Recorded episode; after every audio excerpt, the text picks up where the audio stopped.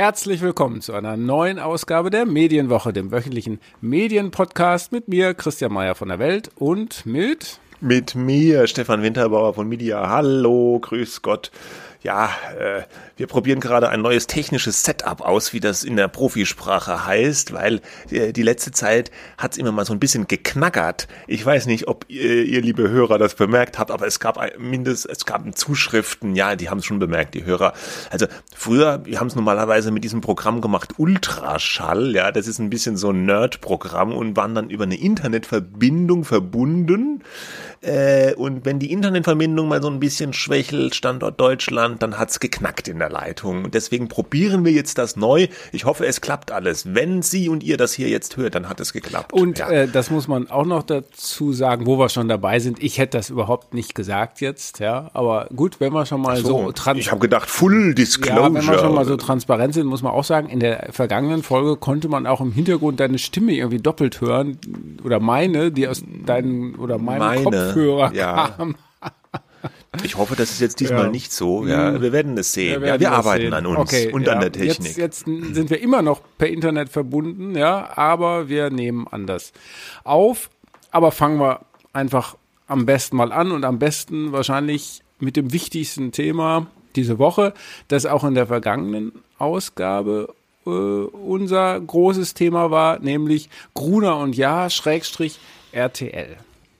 Ja, und jetzt gab's den großen Knall in Hamburg bei Krona und ja, diese Woche am Dienstag wurde das Ergebnis des äh, was weiß ich, Evaluierungsprozesses, äh, wie auch immer, verkündet. Äh, was geschieht mit den Zeitschriften, den Magazinen von Krona und ja, was geschieht mit den Leuten, werden Stellen abgebaut, das ist alles eher weniger erfreulich. Also um es ganz knapp zusammenzufassen, ähm, am Standort Hamburg der ehemalige Großverlag Gruner und Ja, der jetzt ja auch irgendwie RTL ist, werden insgesamt äh, 700 Stellen abgebaut von 1900 Stellen, die da noch bei Gruner und Ja arbeiten. Also abgebaut, das Unternehmen RTL hat mitgeteilt, 500 Stellen sollen abgebaut werden und 200 Stellen ja, die werden nicht so richtig abgebaut, die wandern dann mit Zeitschriftentiteln, die verkauft werden sollen, zu neuen Besitzern. Aber unterm Strich ist es ein Stellenabbau bei RTL, weil die Leute sind ja dann woanders. Also bei RTL, Schrägstrich Grund ja, werden sie abgebaut. Es war in der Kommunikation so ein bisschen, glaube ich, ein Trick, um das nicht ganz so krass wirken zu lassen. Und äh, 23 Zeitschriften werden sogar richtig eingestellt und äh, einige Zeitschriften behält man, die sogenannten Kernmarken. Das sind jetzt unter anderem Stern, Geo, Kapital, Brigitte, noch ein paar. Äh, aber bei Geo zum Beispiel werden Ableger der Marke und auch bei Brigitte werden Ableger eingestellt. Also zum Beispiel Geo Epoche, der Geschichtsableger von Geo wird eingestellt, obwohl er, wie es heißt, profitabel arbeitet. Und auch so was wie Brigitte Young Miss, wo die bisschen jüngere Brigitte wird auch eingestellt. Also nur diese Hauptmarke wird behalten. Und andere Zeitschriften wiederum, die stellt man zum Verkauf.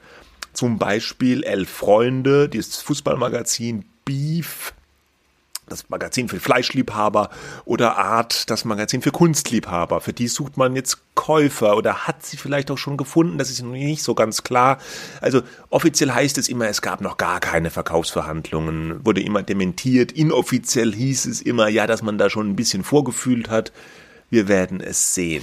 Ja, ja. also ich meine, Zuhörer, Hörer unseres Podcasts, aber auch Medienbrancheninteressierte generell wird das eigentlich nicht überrascht äh, haben, was passiert ist, denn vorher gab es ja sogar schon Spekulationen, man könnte äh, quasi alles verkaufen, bis auf den Stern, der ja über Stern TV quasi abgesichert ist, weil die Vorgabe war ja immer, so hieß es, das muss irgendwie fernsehtauglich sein, so eine Marke. Ja, Synergien. Synergien, ja, genau. so ja, Gala, ja. Äh, okay, oder Geo TV, irgendwie sowas. Aber das ist natürlich auch dann sehr, sehr teuer, wenn man ein gutes Reportagemagazin machen will. Wie auch immer. Äh, jetzt sind es ähm, eigentlich sogar ein paar mehr Zeitschriften noch geblieben, als die, die man vielleicht vermuten könnte. Auch schöner Wohnen beispielsweise wurde ja schon spekuliert, dass das verkauft wird. Das ist diese Zeitschrift, die Angelika Ja, die ehemalige Mitverlegerin von Gruner und ja mit groß gemacht hat. Die bleibt, das ist jetzt plötzlich auch eine Kernmarke, wobei da müssen wir gleich noch was zu sagen. Da gibt es auch so eine Zweiklassengesellschaft, äh, verkauft werden soll aber dagegen oder eingestellt, glaube ich sogar, Essen äh, werden Essen und Trinken, ja, äh, und, und das ist ja auch so eine Legende, ja, ähm, und ähm, ja, also da äh, geht es so ein bisschen durcheinander. Ich glaube, da müsste man sich mal genau anschauen für jedes einzelne Magazin. Du hast gesagt, Geo Epoche ähm, äh, ist eigentlich noch profitabel. So richtig ganz klar zuordnenbar, was da jetzt, warum was verkauft wird und warum was eingestellt wird, kann man vielleicht noch nicht ganz. Ja, die äh, offiziell haben sie gesagt, sie behalten die Magazine, die 70 Prozent des Ertrags erwirtschaften. Ne? Also, äh, Aber nee, nee, die sie behalten, diese Kernmarken, die ja, machen 70 Prozent des Umsatzes aus. So hieß es. Ja, ja, ja gut, aber ja. das ist ja jetzt kein, kein, äh, keine Kategorie, wo du sagen kannst, dann behalten wir die. Ne? Das sind halt einfach nur mal 30 Prozent, die sie rausschmeißen, diese 23 äh, Zeitschriften. Ja, da machen vielleicht halt irgendwelche nicht Umsatz oder keinen Umsatz oder man findet, man denkt, man findet für die keine Synergien, weil sie zu klein genau. sind. Ja, oder bei Geo, da war so die Lesart, ja gut, jetzt behält man Geo als Hauptmarke, aber von Geo Epoche trennt man sich, weil das ist halt so kleines Kropfzeug, das bringt nix so in der großen Synergiewelt, aber verkaufen will man es jetzt auch nicht, weil dann ist die Marke Geo ja irgendwie getrennt, ist ja auch doof, so nach dem Motto sind jetzt meine Worte. Wobei, das gab es in der Vergangenheit ja auch schon, dass manchmal so eine Marke getrennt wurde. Als Beispiel wurde dann äh, Bild der Frau angeführt, die früher ja bei Axel Springer war und äh, dann jetzt bei, ach, bei wem eigentlich, bei Bauer oder Funke äh, äh schon länger äh, äh, untergekommen ist, funktioniert schon auch irgendwie. Aber irgendwie wollte Thomas Rabe, der Battlesman und RTL-Chef, das nicht. Er wollte da so einen klaren Markencut machen. Also ich finde es alles in allem, äh, habe ich auch einen Kommentar dazu geschrieben, alles so ein bisschen unentschlossen. Ne? Da hast du auf der einen Seite ähm, äh, Stern natürlich, Geo und Kapital, das sind die Supermarken, die jetzt auch zu RTL gehören und die unter der Verantwortung von Gregor Peter Schmitz stehen, dem bisherigen äh, Sternchefredakteur, der jetzt noch mehr Verantwortung äh, ja, bekommt. Weil ja auch die Chefredakteure von Kapital und Geo die Flucht ergriffen haben. Genau, äh, hier äh, ähm, Kapital, Horst von Butler schon vor ein paar Wochen. Äh, Geht zur ja. Wirtschaftswoche oder ist schon da und die beiden äh, Geo-Chefs Markus Wolf und Jens Schröder, die haben jetzt heute, wir nehmen am Mittwoch auf, oder gestern haben sie es verkündet, äh, oder bestätigt, dass sie gehen. Genau. Wohin weiß man noch nicht. Und dann haben wir auf der anderen Seite auch Kernmarken, aber die sind an einer Tochtergesellschaft, äh, wo noch Gruner und Ja als Name vorkommt, angedockt und das ist dann so Gala, äh, schöner Wohnen und so. Und da hast du ja, glaube ich, auch geschrieben, naja, da muss man dann mal sehen, dass das nicht so eine Bad Bank ist, in das dann, äh, wo, wo man dann bei Bedarf, wenn gerade mal ein Käufer äh, um die Ecke guckt, äh, denen das mitgeben kann. Ne? Ja, also das ist eine Spekulation. Wenn man sich im Markt umhört, sagen das halt auch manche, dass, dass dass das nicht jetzt der Weisheit letzter Schluss ist, diese Lösung, die da liegt, sondern dass angeblich, also ich sage jetzt nur, das was so kolportiert wurde, Thomas Rabe es noch viel äh, radikaler hätte machen wollen und aber aufgrund des öffentlichen Drucks und vielleicht, weil die Verhandlungen nicht so weit waren, sich jetzt zu so einer Zwischenlösung entschieden hat, äh, dass man jetzt in, in einer Extragesellschaft noch diese anderen Kernmarken behält, weil das ergibt ja eigentlich gar keinen Sinn ansonsten. Wenn man jetzt mit denen dauerhaft arbeiten wollen würde, hätte man die doch auch zu RTL News mit einsortieren ja, können, äh, oder sehe ja, das falsch? Und, ja, äh, und ehrlich gesagt, ich meine, man kann jetzt von Thomas Rabe, äh, kann man auch noch drüber reden, aber halten, was man will. Aber eigentlich äh, hätte ich schon fast konsequenter gefunden, wenn er halt tatsächlich mehr verkauft hätte. Er macht das ja auch nicht alleine, hat da seine Berater und Kostenkalkulatoren und sonst was. Aber so ist doch wirklich naja, nicht wirklich. Die Belegschaft ist eh auf Zinne, ja, die Proteste, ja, ja die sagen hier ähm, äh, alles ganz schlimm, ganz fürchterlich, wir sind geschockt. Naja, man hätte es auch ahnen können, aber natürlich, das muss man immer auch dazu sagen, das sind Arbeitsplätze, die jetzt verloren gehen werden. Also als Kollege äh, gilt den Kollegen, anderen Kollegen auch mein volles Mitgefühl und äh, trotzdem, dass man jetzt überrascht ist nach all dem ganzen Vorlauf, den wir auch in der vergangenen Folge besprochen haben, das überrascht mich jetzt nun wieder. Ne? So, die sind. Ja, es ist halt immer noch mal was anderes, wenn es dann wirklich passiert. Ja, ne? sicher, man kennt das, ja. wir kennen das auch selber. Aber ähm, also, aber die sind eh auf Zinne. Äh, die öffentliche Darstellung ist, ist ganz im Keller. Ja, auf Thomas Rabe darf ist das Feuer quasi eingedroschen. Ja, er ist ein Versager, eine Niete, was weiß ich alles, Totenvogel. Der kapiert es nicht, der Journalismus. Oh Mensch, ja. der hat überhaupt keine Ahnung von irgendwas. Äh, ja, Okay, so, also von daher hätte er im Grunde auch alles verkaufen können. Äh, die Presse könnte nicht schlechter sein eigentlich. Ähm, und ja, deswegen ist so ein bisschen jetzt die Frage, äh, warum haben sie nicht eigentlich nur Stern, Kapital und Geo behalten und den Rest hätte man auch anbieten können, äh, wenn man das vielleicht wirklich eigentlich so hätte machen wollen. Es gibt noch eine Möglichkeit natürlich, äh, die mir noch einfällt, dass vielleicht die Politik in Hamburg so ein bisschen Druck gemacht hat. Ja, da hat ja Carsten Broster, der Mediensenator von Hamburg, aus einem Interview im Hamburger Abendblatt gegeben, Gruner und Jahr sei so wichtig für Hamburg wie Hapag-Lloyd, also Mhm, wichtig, mhm. ja, ziemlich wichtig. Mhm. So, vielleicht haben die ja auch irgendwie gesagt, passt mal auf, wir können euch das nicht verbieten, aber. Der hat aber, der hat aber bei anderer Gelegenheit, ach, ich weiß jetzt gar nicht, wo ich dieses Zitat gelesen habe, hat er auch gesagt, ich glaube von Verdi wurde der angehauen, der soll jetzt mal was machen. Und dann hat er irgendwie so sinngemäß gesagt, äh, also richtig machen kann man da leider nichts. Es ist halt nun mal eine unternehmerische Entscheidung, was die da machen. Ja, ist halt so, ne? Naja, wie auch immer, also, äh, aber die Situation ist natürlich jetzt denkbar schlecht. Die, die gehen müssen, äh, schlimm. Äh, die, die bleiben, auch nicht viel besser. Stimmung ist mies, ja. Wobei wir kennen das natürlich äh, aus 25 Jahren Schreiben in der Medien und Leben in der Medienbranche. Irgendwann hat sich's dann wieder berappelt und dann geht's einfach so weiter, ja, äh, muss man Und die Stimmung sagen. in der Redaktion war eigentlich noch nie gut, ne? Also es ist halt immer, die ja. Stimmung in der Redaktion ist mies. Ja, das, das wird so natürlich auch immer so immer betont, ja. ne? Das, das ist auch ja. dann ein ganz beliebter Einstieg oder ein atmosphärischer Schmankerl in medienjournalistischen Berichten, wie schlecht die Stimmung Stimmung ist, ja, bei Springer, beim Spiegel, bei der Süddeutschen, egal, ja. Ja. Hm, gut. Aber ähm, was, was ist denn jetzt Thomas Rabe?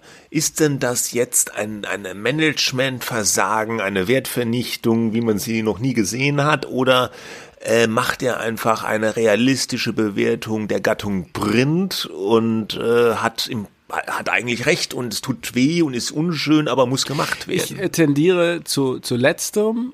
Jetzt mal äh, es, es, gibt sicherlich darunter Titel, du hast eben diesen Geo-Epoche-Titel genannt, der hat ja auch viele Fans unter Journalisten. Ich, ich würde das jetzt nicht für jeden Titel unterschreiben können weiß ich ja nicht. Ne? Äh, vielleicht sind da auch Titel dabei, wo man hätte sagen können, hm, hätte man auch ein Management-Buyout oder sonst was oder könnte man äh, äh, auch versuchen zu verkaufen. Ich kann es nicht für jeden einzelnen Titel, Titel sagen, aber tendenziell glaube ich, es ist einfach eine Entscheidung, die Rabe nicht gestern oder vor einem Jahr, als äh, Gruner und Jahr zu RTL gekommen ist, getroffen hat, sondern schon lange vorher. Der, der hat kein Vertrauen in die Zukunftsfähigkeit von Zeitschriften. Gleichzeitig hat sich Gruner äh, und die Marken nicht genug digitalisiert und verändert, sondern die haben über Jahre hinweg immer neue kleine Zeitschriften gestartet und hätte gedacht, jetzt sind wir eine Boutique, ja, äh, nicht in mhm. Wuppertal, sondern in Hamburg. Also genau, das muss man vielleicht auch sagen, diese ganzen neuen, auch diese Personality-Magazine, die ja mal so ein bisschen als Hoffnungsträger gehypt wurden, Barbara oder Guido, Peter Wohllebens Bäume Magazin, äh, alles eingestampft jetzt. Ja, das, was ja auch teilweise hochgejazzt wurde, ne? Barbara halt ja, vor allem, ja, ja. Ne? wie so als die Neuerfindung des äh, der Frauenzeitschrift äh, ähm, und jetzt äh, ja stellen Weg. wir ein. Ja, ja, was, voll, was wohl Frau Schöneberger dazu sagt. Ähm, ich würde vermuten, sie sagt nix, weil sie super hyper professionell ist, aber mm Ja. ja. Also, aber deswegen ja. auf deine Frage zurückzukommen, äh, nicht, dass ich jetzt, ich glaube, Ra Rabe hat schon auch Fehler gemacht in der Kommunikation, in der Vorbereitung dieses Deals. Das war schon eine Wertvernichtung, weil wenn man das ein bisschen anders angegangen wäre, hätte man da vielleicht würde man schon höhere Preise erzielen als jetzt, wo quasi alles so da liegt wie in der Resterampe. Ähm, auf der anderen Seite ist es aber einfach, glaube ich, unter, von seiner und dem Management von Bertelsmann Perspektive aus, was die Zeitschriften in Zukunft zutrauen, die nicht ausreichend digitalisiert sind, eine realistische Einschätzung. Und das muss ja. man ja auch dazu sagen. Äh, why not? Also es wird immer wahrscheinlich für eine gute Zeitschrift, die auch noch profitabel ist, vermutlich einen Abnehmer geben, bei dem es dann hoffentlich der Marke und den Mitarbeitern besser geht. Ne? Das ist jetzt vielleicht ein bisschen naiv oder zu positiv, aber ich glaube das echt. Wenn die das nicht mehr wollen, dann sollen sie es doch bitte verkaufen. Ja, gut, aber jetzt sowas wie äh, äh, das stimmt. Also ich sage jetzt mal, das eine Beispiel, diese Elf Freunde, dieses kultige Fußballmagazin von Philipp Köster, ja. das war ja auch, bevor es bei Gruner und Ja war, eigenständig, so ein ja. eigener Verlag, eine eigene ja. Gründung, wurde dann irgendwie mehrheitlich irgendwann von Gruner und Ja übernommen. Der Köster hat auf Twitter auch schon äh, geschrieben, man soll sich um sie keine Sorgen machen, man befindet sich bereits in guten Gesprächen, so, das riecht schon sehr danach, als ob die das vielleicht wieder herauslösen und dann im Eigenverlag oder mit einem anderen Partner weiter betreiben.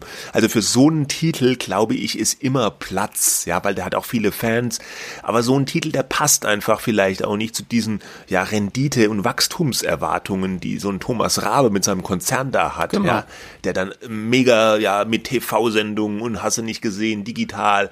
Das sind ja so Titel, wenn, wenn, wenn der Köster mit seiner Truppe elf Freunde äh, mit schwarzen Zahlen betreiben kann, den Leuten das Gehalt bezahlen kann, da ist er wahrscheinlich zufrieden, würde ich jetzt einfach ja, mal so unterstellen. Denk mal ja. an Impulse, das Mittelstandswirtschaftsmagazin von Gruner und Jahr ja. oder an Emotion.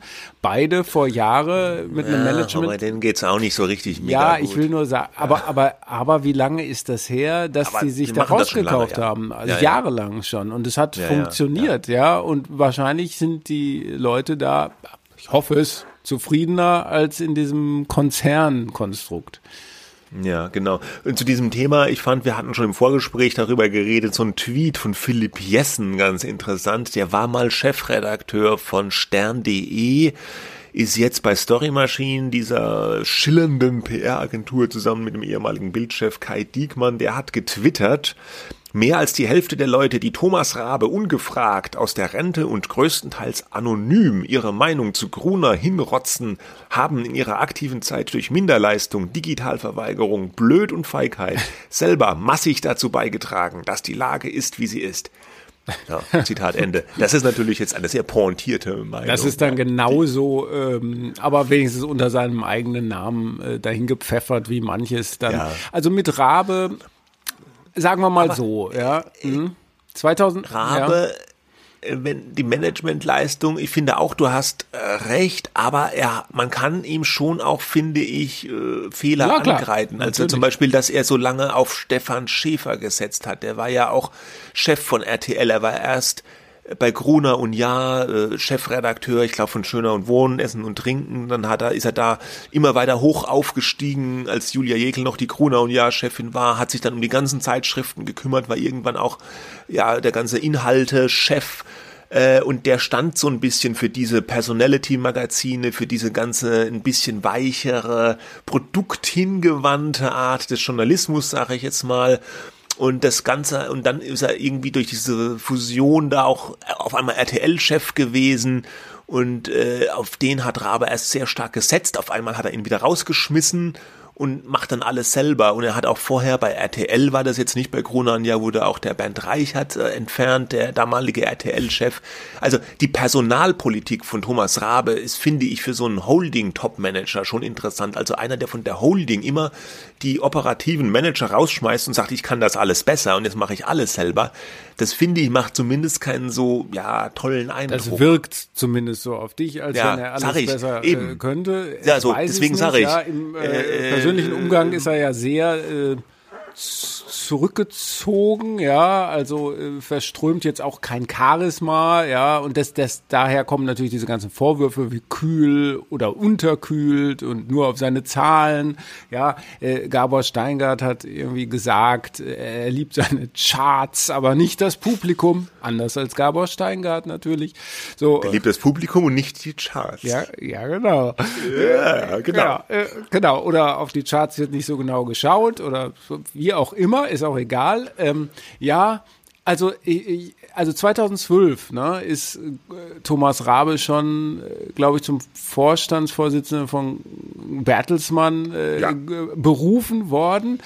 Und ungefähr seit dieser Zeit, äh, glaube ich, gibt es diesen Niedergang von Gruner. Und ja, das muss man sich halt auch nochmal vor Augen führen, finde ich. Ich habe hier aus meinem Regal einen alten Geschäftsbericht gezogen, hier äh, Ja. äh, drauf zu sehen. Also so ein riesiges Mit, mit, mit Frauenschuhen, ja, mit so ein Pumps riesiges drauf. quadratisches Format. Jahresbericht 2007 habe ich jetzt wahllos, also ich wusste, wo die liegen, rausgezogen. Ähm, Dass du das überhaupt aufhebst. hm, ja, Naja. Nostalgie pur. Rote, so rote Stöckelschuhe und daneben ein Stapel mit Galas, ja. Und ähm, wir wollen unsere Medienmarken überall und jederzeit erlebbar machen. Dr. Bernd Kundrun, Vorstandsvorsitzender Gruner und Ja. Und damals hieß der Slogan Expand Your Brand. Äh, Und daher kommen diese ganzen Extensions. Ne? Äh, Die Ja, Marke ja, ja, ja. expandieren, einfach alle möglichen anderen Sachen, ja. Äh, Und da, da, das haben sie irgendwie so ausgeschlachtet. Dann sieht man nachher noch ein großes Porträt von Angelika Jahr, ähm, äh, der damals noch Verlegerin. Die hat ja dann 2014 Bertelsmann, äh, ja, dann am Ende mürbe gemacht und dann rausgekauft, ja, die 25 Prozent. Dann gibt's ganz viele Porträts von Auslandsdependancen. Das darf man halt eben auch nicht vergessen. Gruner und ja war einer der größten Player in Frankreich, in Spanien. Die waren in Russland, die waren in China. Ähm, und, und wenn man dann sich mal die Zahlen anschaut, äh, die haben 14.000 Mitarbeiter gehabt 2007, ja. Ja, mit Ausland aber, ne? Ja, das ist halt, ne, die haben das ja scheibchenweise Ja, ja, ja, alles verkauft. Diese Leute äh, sind ja auch eben nicht entlassen worden, sondern sind verkauft worden, wenn man so will. Äh, der Gewinn war nicht, äh, Raber hat ja in diesem Interview gesagt mit dpa, der Erlös äh, wäre bei einer Million Euro von Gruner und Jahr, dieser Titel, wenn man alle Kosten abzieht.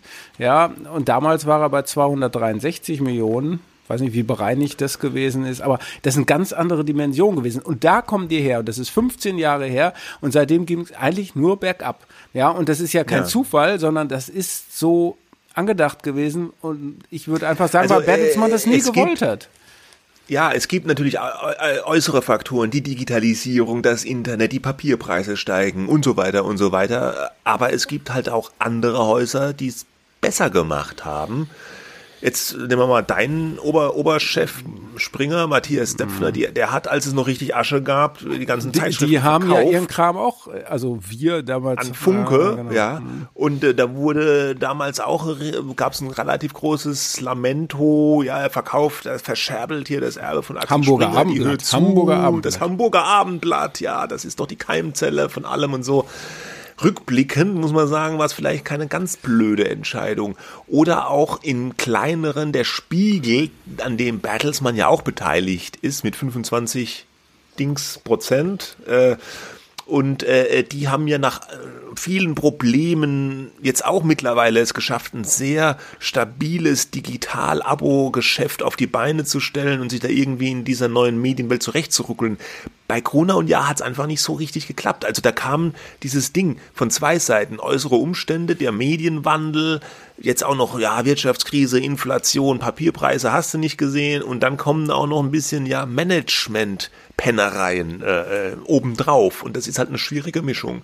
Und wie du schon sagst, so richtig nimmt man Thomas Rabe nicht, als dass er der glühende Zeitschriften-Afficionado ist. Ja, das ist auch so ein bisschen, ähm, Also ich glaube, das war bei Bertelsmann noch nie so ähm, ausgeprägt. Klar, als Gruner und ja dieser Großverlag war, war es natürlich schwer jetzt zu sagen, das wollen wir alles loswerden. Und mit, die wissen schon, dass man mit Medien auch gut Geld verdienen kann. Und mit Zeitschriften konnte man jahrzehntelang sehr gut Geld verdienen. Und das hat er alles abgenommen und man misstraut dem, dass jetzt und solange ähm, das dann auch noch viel äh, sozusagen beigetragen hat zum Umsatz und zum Gewinn, äh, da, da war das okay, ne? Und da war das dann egal, dass wenn du einen Bertelsmann-Chef gefragt hast, also erinnere ich mich noch, da gab es immer diese Get-Together im Bertelsmann in der Repräsentanz und wenn man da mal so gefragt hat, was würden Sie denn mal gerne für eine Zeitschrift machen oder für ein Medienformat, für was begeistern Sie sich so ungefähr, ne?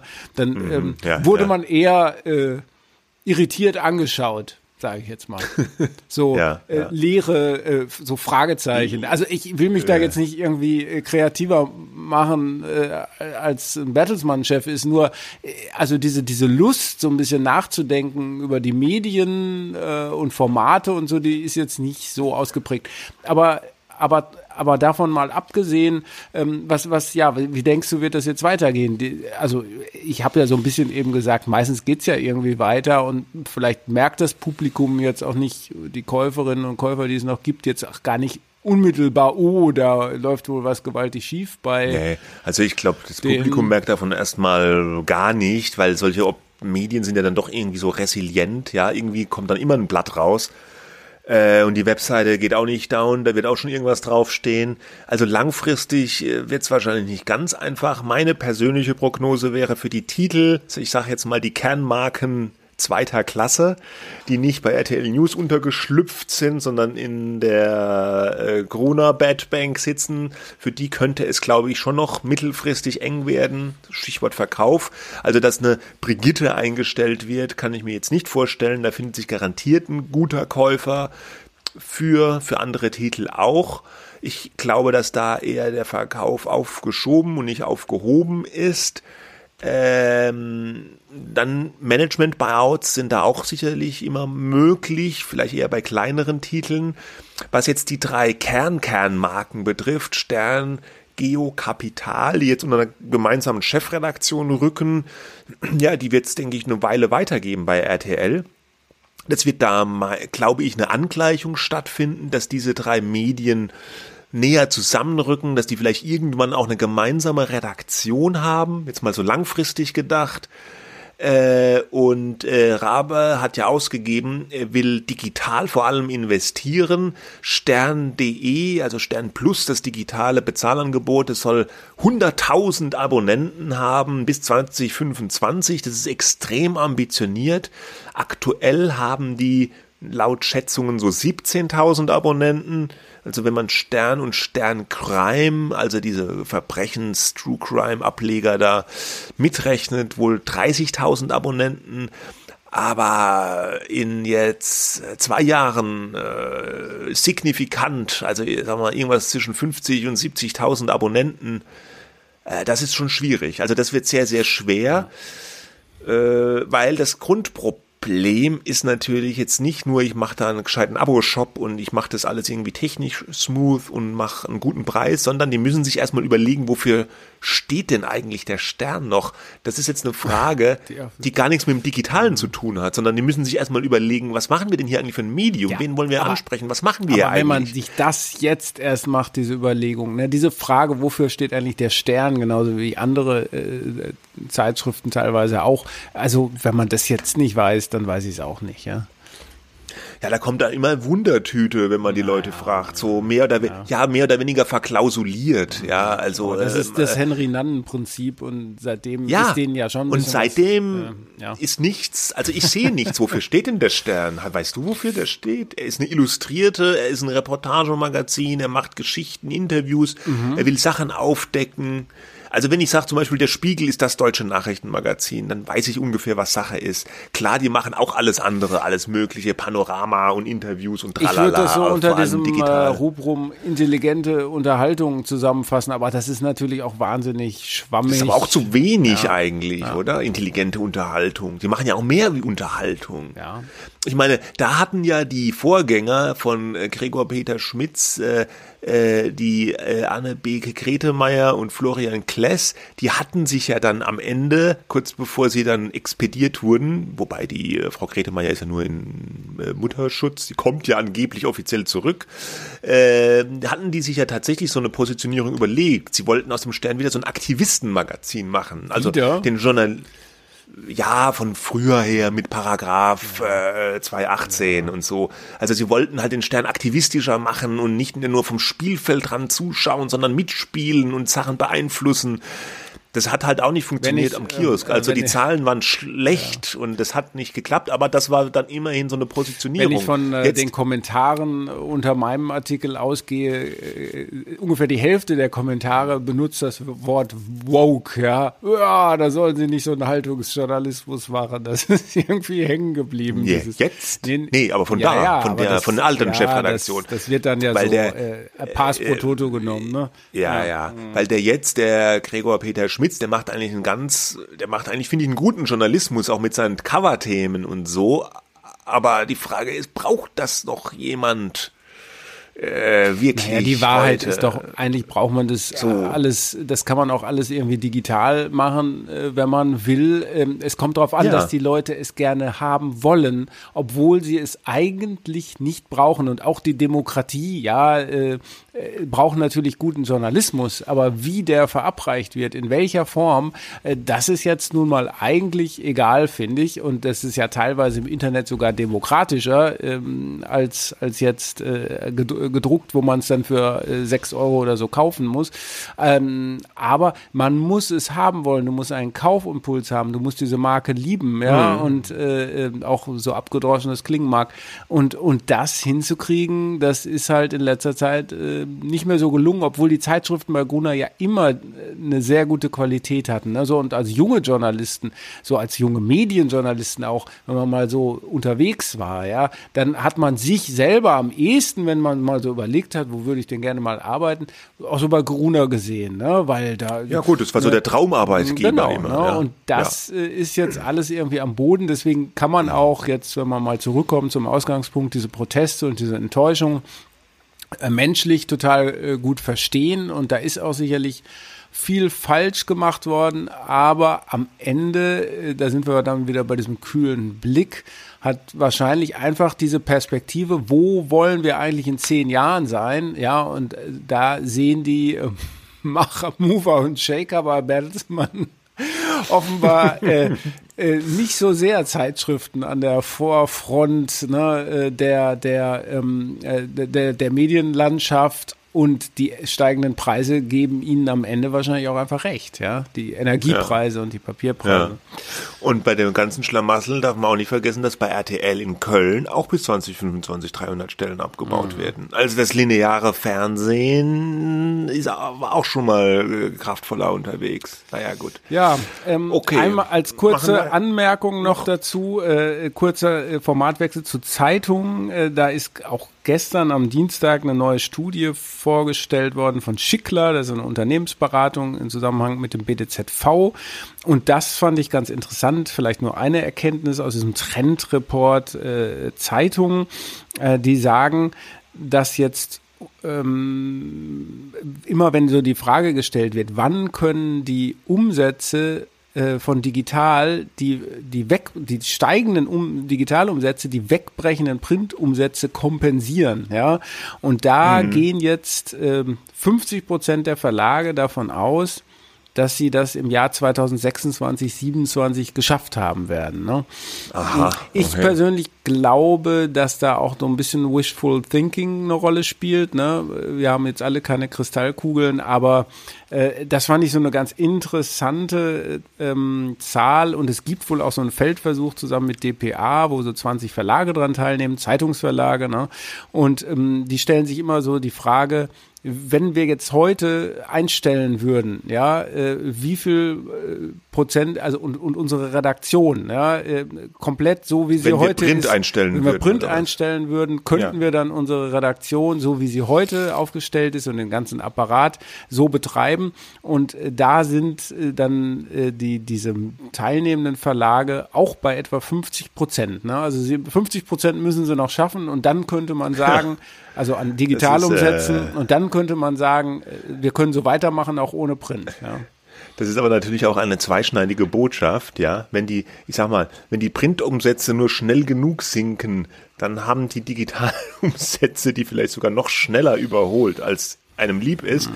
Und ich kann natürlich auch, wenn ich 50 Prozent der Belegschaft rausschmeiße, dann habe ich ruckzuck die Sache kostendeckend. Ja, ne, aber es, es geht ja. dann immer vom Status quo aus, wobei man auch ja, sagen ja. muss, die zweiten 50 Prozent sind halt immer schwieriger, ne? Weil am Anfang kannst du dich ganz gut steigern, da kriegst du erstmal die Leute, die du kriegst, die deine Fans sind, aber die danach, äh, it's tough, ja. Und es ist ja auch in der Online-Welt häufig einfacher, so ein Abo zu kündigen, als es früher war mit der Zeitung. So ist es. Okay, gut, kommen wir zum nächsten Thema. So. Äh, wir wollten kurz reden über, was ja den WDR und das Gendern, das ist ein heißes Eisen. Ja, das war eine der, Meldung, die uns eben so reingeflattert ist noch. Das haben wir jetzt ja. ganz spontan dazu genommen. Ja, genau. Also äh, es, es war so, dass Jörg Schönenborn, äh, Programmdirektor beim WDR, gesagt hat, ich glaube in der aktuellen Stunde oder so, äh, auf jeden Fall im WDR, dass sie jetzt draufgekommen sind, dass die Leute das eigentlich gar nicht so gern haben mit dem Gendern äh, und es deswegen jetzt lassen. Ich Schau mal, wir hören uns mal den O-Ton von Herrn Schönborn an. Sprache ist ja schon was sehr Persönliches und deshalb wollen wir sprechen wie unser Publikum. Und wenn so eine Sprachform abgelehnt wird, dann empfehlen wir unseren Teams, lasst es und wählt stattdessen, was allgemein gebräuchlich ist, zum Beispiel Ärztinnen und Ärzte. So, das war also Jörg Schönborn und Sie wollen jetzt also nicht mehr jetzt, äh, liebe ZuschauerInnen sagen, sondern liebe Zuschauerinnen und Zuschauer, weil das sei doch eleganter und die Leute wollen das einfach so und ja, äh, Ehrlich gesagt finde ich das auch schöner. Ich ja. bin jetzt gar kein sozusagen äh, erklärter Gegner des Genderns. Mich regt das jedenfalls nicht so auf wie andere das triggert Leute. Dich nicht, ja. ja. Aber diese Umfrage, äh, aufgrund der man sich jetzt nun entschieden hat zu sagen, wir gendern eher nicht. Ich glaube, es ist kein Genderverbot, sondern mehr so, wir lassen das mal, ja, außer es ist ausdrücklich erwünscht. Ähm, also ähm, das geht ja auf eine Umfrage zurück, die der WDR selber in Auftrag gegeben hat, offenbar. Ne? Die, wollt, die wollten es jetzt aber wirklich mal wissen. Die wollten es wissen, ja. Wobei es war jetzt auch nicht, es gab vorher schon genug Umfragen und äh, Studien, die das auch immer wieder, also das Ergebnis war immer wieder das gleiche. Also eine mehr oder weniger große Mehrheit von Befragten äh, sagt immer eigentlich, es ist mir egal oder wir lehnen es ab, wir wollen das nicht.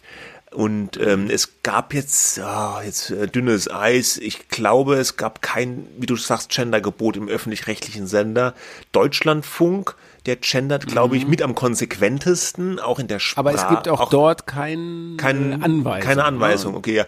Im, im mhm. ZDF teilweise machen es die Moderatoren oder Moderatorinnen, wie sie wollen und manchmal machen sie es auch, manchmal machen sie es nicht. Wenn dann jemand im Heute-Journal gendert oder wenn Anne Will mal gendert, dann ist es häufig so ein bisschen ein Aufreger auch noch in, in Boulevardmedien. Jetzt, ja, wenn der WDR sich jetzt so eine, so eine, so eine Leitlinie herausgibt, wir wollen es eigentlich nicht, denke ich, werden sich vermutlich die allermeisten im WDR auch daran halten, ne? Oder außer es sind irgendwelche Gender-Rebellen, die unbedingt gendern wollen, ja. Ähm, es gibt ja immer die, die dann sagen, wir können doch nicht äh, anders reden als die Mehrheit der Bevölkerung. Und dann gibt's die, die sagen, ja, aber wir sind doch die äh, in den Medien und wir setzen die Trends und wir halten das für eine sinnvolle äh, Sache äh, im, im, Sinne der äh, Geschlechtergerechtigkeit. Und deswegen äh, sind wir dafür, dass wir das machen. Das gleicht sich dann schon irgendwann an, will sagen, die Leute reden dann auch irgendwann so wie wir. Ne? Ja, genau, ja. Wie ist deine Haltung zum Gendern? Ihr gendert wahrscheinlich bei der Welt nicht, würde ich vermuten. Nicht, nee, nein. gar nicht. Ähm, das gibt es manchmal, das Interviewpartner Rinnen, ähm, das gerne möchten, dass das dann auch visuell zu sehen ist mit diesem Sternchen. Mhm. Ich persönlich halte das. Und das wird dann raus, wird dann rausredigiert? Nee, nee, nee, eigentlich nicht, aber, ähm, aber dann gibt es so einen Disclaimer. Ja, dass wir eigentlich nicht äh, gendern, aber dass es jetzt der Wunsch war äh, der, des Interviewpartners. Und ja, das wirkt natürlich auch äh, wie eine suboptimale Lösung. Ich glaube, es gibt keine optimale Lösung, wenn zwei miteinander reden, die da unterschiedliche Haltungen dazu haben. Ähm, ja. Also, was, was ist, ich glaube, aber ich glaube in der Tat, es ist richtig, wenn ein Medium sich eine Regel ähm, von der es auch manchmal Ausnahmen geben darf, äh, zurechtlegt, ja, und nicht jeder so, wie er will. Ja, ich, äh, das ist bei uns so. Klar, ja. ne? Das ist der Weg des ja, geringsten Widerstandes. Da kannst du auch, natürlich, das kannst du auch verargumentieren, ne? Das sagt ja auch dann was aus und ich will das auch überhaupt nicht werten, ne? Nur gibt's schon, auch hier sind wir da wieder bei diesen ollen Marken, ja, da, da möchte man schon was mit verbinden und wenn du es in der Tagesschau machst, ist es natürlich immer noch mal was anderes als jetzt vielleicht äh, bei, äh, bei einer irgendwie einer WDR äh, Verbrauchersendung oder so, ja, also ich eier so ein bisschen rum, ne? Ich, aber eben, das tue ich, glaube ich, weil ich das nicht so ideologisch sehe, wie das halt mittlerweile auch äh, ähm, äh, so diskutiert wird, so ideologisiert. Ja. Ne? Ich bin aber tendenziell eher dafür, es sein zu lassen, bin aber bei jedem, der es machen will, jetzt auch nicht gleich aggro. Ja, ja also so ähnlich würde ich sagen, geht's mir auch. Ich muss aber zugeben, ich hätte, glaube ich, ein Problem, wenn ich jetzt wo arbeiten würde, wo man sagt, du musst jetzt gendern. Das würde ich ja, nicht so gut ja, finden. Das ist klar. Ja, also das, das ist klar. Ja. Das, da, das würde ich sofort unterschreiben. Da gibt's ja diese ganzen Debatten an Universitäten ja, oder Schulen. Ja, ja, äh, da gibt's ja angeblich Fälle, wo dann Schülerinnen oder Studentinnen Abzüge bekommen oder Studenten, ja, egal welchen Geschlechts, äh, wenn sie ähm, wenn sie nicht gendern. Mhm. Ich kann mir das fast gar nicht vorstellen, aber es scheint so zu sein. Ja, wir sind halt schon lange raus aus dem Uni-Business. Ja, ja, das stimmt. Aber, aber das ist natürlich klar, im universitären Umfeld wird viel gegendert und man passt sich ja auch immer so ein bisschen seiner Umgebung an und dann macht man es halt und äh, tja. Ja, aber ich finde auch, also bei uns Nennen wird man immer tatsächlich von den äh, Kommentaren immer wieder rüde zurechtgewiesen, wenn man mal äh, gendert oder wenn da ein Anflug von einem von einem Gender-Dings. Ich habe mal in einem Text geschrieben, das ist, und das hat aber auch keiner rausredigiert oder sonst was. Siehst du mal, Vorständin habe ich geschrieben. Das ist ähm, ja noch nicht mal gegendert, oder? Vorstandsfrau hätte man vielleicht machen Weiß können. Weiß nicht, ne? ja. Ja, das sind ja. immer so Fragen. Und ja. gleich, gleich Kommentar, äh, als ich das gelesen habe, habe ich aufgehört zu lesen. Ach so, Leserkommentar. Ja, ja, ja, ja. Ich dachte jetzt von irgendwelchen Chefs oder so. Ja. Nee, nee, nee, da sagt okay, keiner was. Gut. Da sagt keiner was. So ist das nicht. Ja, okay.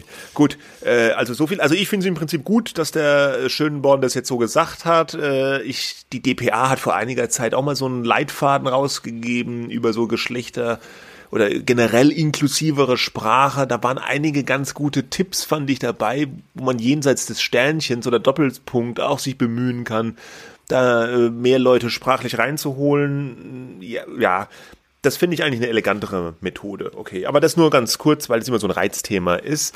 Jetzt haben wir noch noch ein Thema, äh, nämlich äh, Fernsehen, Reschke-Fernsehen. Da sind wir auch wieder gleich so bei Haltung und dem öffentlich-rechtlichen Rundfunk. War angekündigt worden vor einiger Zeit Anja Reschke, Panorama-Moderatorin und hat früher auch ZAP, das Medienmagazin beim NDR gemacht. Ähm, die hat jetzt ein eigenes Format bekommen, eine eigene Show, also eine Art Late-Night-Show, die läuft im linearen Fernsehen im ersten relativ spät, ich glaube nach 23 Uhr, donnerstags. In der Mediathek ist es immer schon früher zu sehen und äh, es ist so eine Art, ja, ARD-Variante von Böhmermann in weiblich, sage ich das mal ganz vorsichtig. Sie sitzt an einem Schreibtisch. Es gibt immer ein Thema pro halbe Stunde. So lange dauert die Sendung. Es gibt eine Big Band, die ab und zu aus nicht näher dramaturgisch erkennbaren Gründen so ein paar Töne spielt.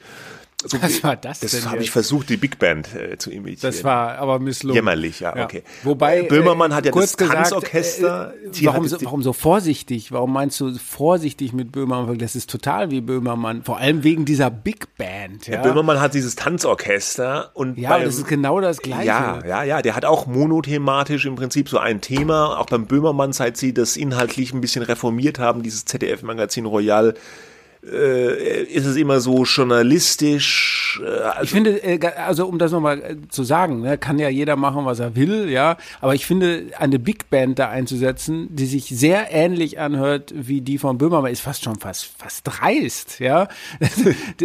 also mich nervt dieses Big Band Gedudel bei Shows. Äh, Entschuldigung, alle Big Band Fans werden mich jetzt hassen. Ich habe nichts gegen Big Bands, aber so dieses Show, äh, wir machen hier Big Show, aber wir sind auch gleichzeitig ja. Journalismus ich finde es extrem enervierend, aber.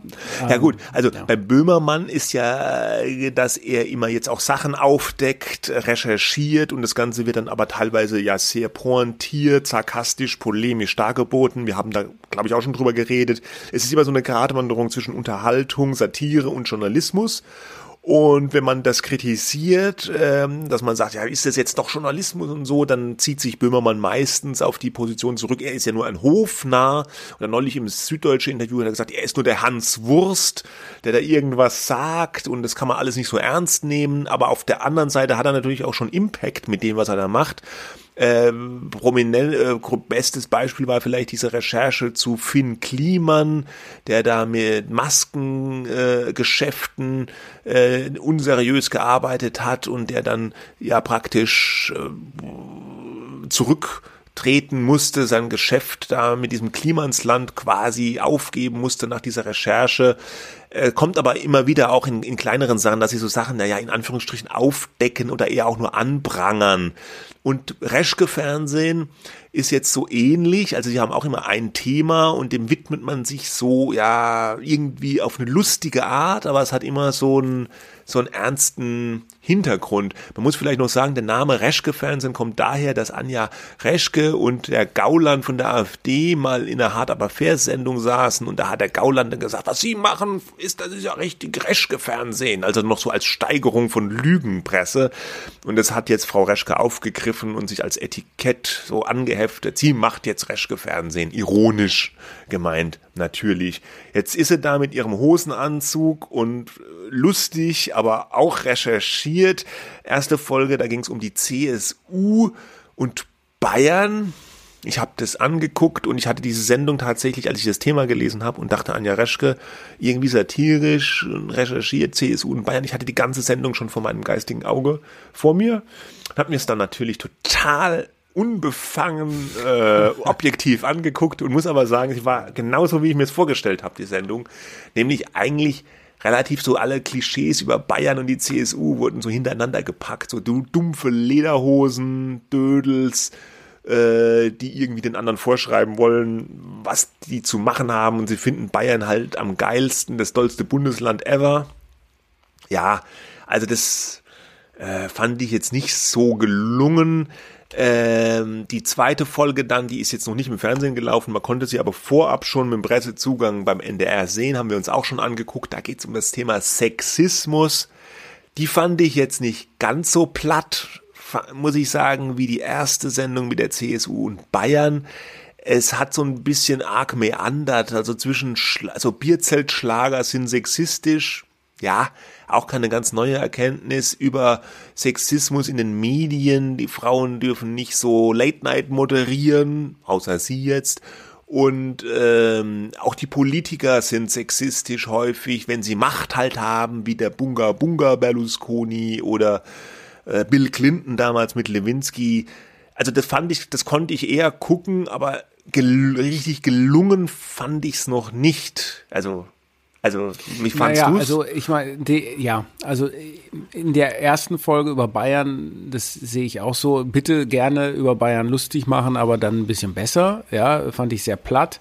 Ähm, das zweite Sexismus, äh, da würde ich sagen, das ist äh, gelungener, auch gelungener gewesen, aber hat natürlich auch eigentlich alles nochmal zusammengerührt, was man über Sexismus weiß, prominente Beispiele, bis hin zu Donald Trump, ja, hm? Ja. Also das macht es natürlich nicht besser, äh, diese Beispiele, die dann genannt werden oder äh, so, weiß gar nicht, ob man da jetzt alles schon verraten darf, ja. Ähm, Ach so, weil es noch nicht gesendet wurde, huiuiui. Weil es noch nicht ja, gesendet ja. wurde, ja, oder hm, wie auch immer und ähm, so, aber das, äh, da fehlt natürlich dieses äh, eigentlich dieses Element äh, Recherche. Ne? Also es ist so gesehen recherchiert, indem man es zusammengetragen Ja, hat. gut, aber Sie haben das- Anspruch, äh, ja, weil sie hat ganz am Anfang in haben, der ersten äh, Sendung gesagt, es ist hier knallharter Journalismus. Sie haben das an, als in der ersten ja. Sendung, da haben sie dann äh, so ein, so ein, so ein, so ein Pseudo-Aktion gemacht, dass irgendwie so Stände in Innenstädten aufgebaut, dass die Bayern jetzt irgendwie spenden sollen, dass in Norddeutschland Windräder gebaut werden und dann sind sie nach Norddeutschland gefahren und haben die Leute gefragt, wie finden sie das? Und Das Überraschung. ist ja mehr wie die Heute-Show. Ja, ne? oder wie die Titanic oder so, ja. Aber es war so eine Vorortaktion zumindest. Oder sie ist mal zu irgendeinem äh, Verein da gefahren, äh, äh, den es da geben soll. Ach, was war das, den es dann gar nicht mehr gab, weil er schon, weil die Regierung gewechselt hat in der Zwischenzeit und dann war da niemand mehr. Das war so ein bisschen die Recherche. Jetzt am Ende der, der zweiten Folge, das darf man wahrscheinlich vielleicht wirklich nicht verraten. Da wurde so ein bisschen Recherche in der dritten Folge angedeutet, die dann kommt, sag ich mal.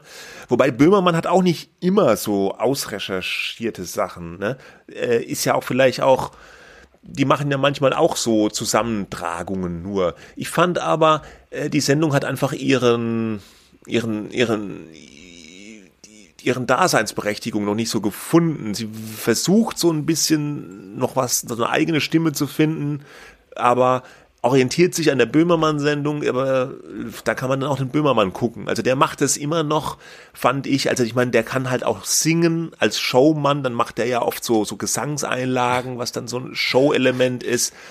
Ein toller Mann. Und da sind wir wieder Schon wieder. Sexismus, die Sexismusfalle Ja. schnappt zu. Ja, ja, hat ja- ist ja einfach recht. nicht witzig, Ja. weil Frauen Sie können ja- eigentlich gar nicht witzig sein. Ja, nee. Jetzt. Sie ja. hat ja recht äh, mit dieser ganzen Aufzählung ähm, dann, äh, der, der, der Leute, der, der Männer, die Late Night moderieren und dann gibt's halt Anke Engelke und die ist niedergemacht worden. Ne? Da ist schon was dran. Ne? Ja, klar, Also das stimmt. kann man überhaupt nicht Ja. wegreden, aber dann ist die, und dann ist natürlich die Frage, da kann man natürlich immer wieder für sensibilisieren. Das ist auch äh, nicht falsch, aber macht's eine eigene, eigenständige neue Sendung aus. Und gut, ne, früher hätte man gesagt, da muss man dem Ganzen erstmal ein bisschen Zeit geben. Das Problem ist heute, wird einem die Zeit auch in den Medien nicht mehr gegeben oder gerade nicht in den Medien.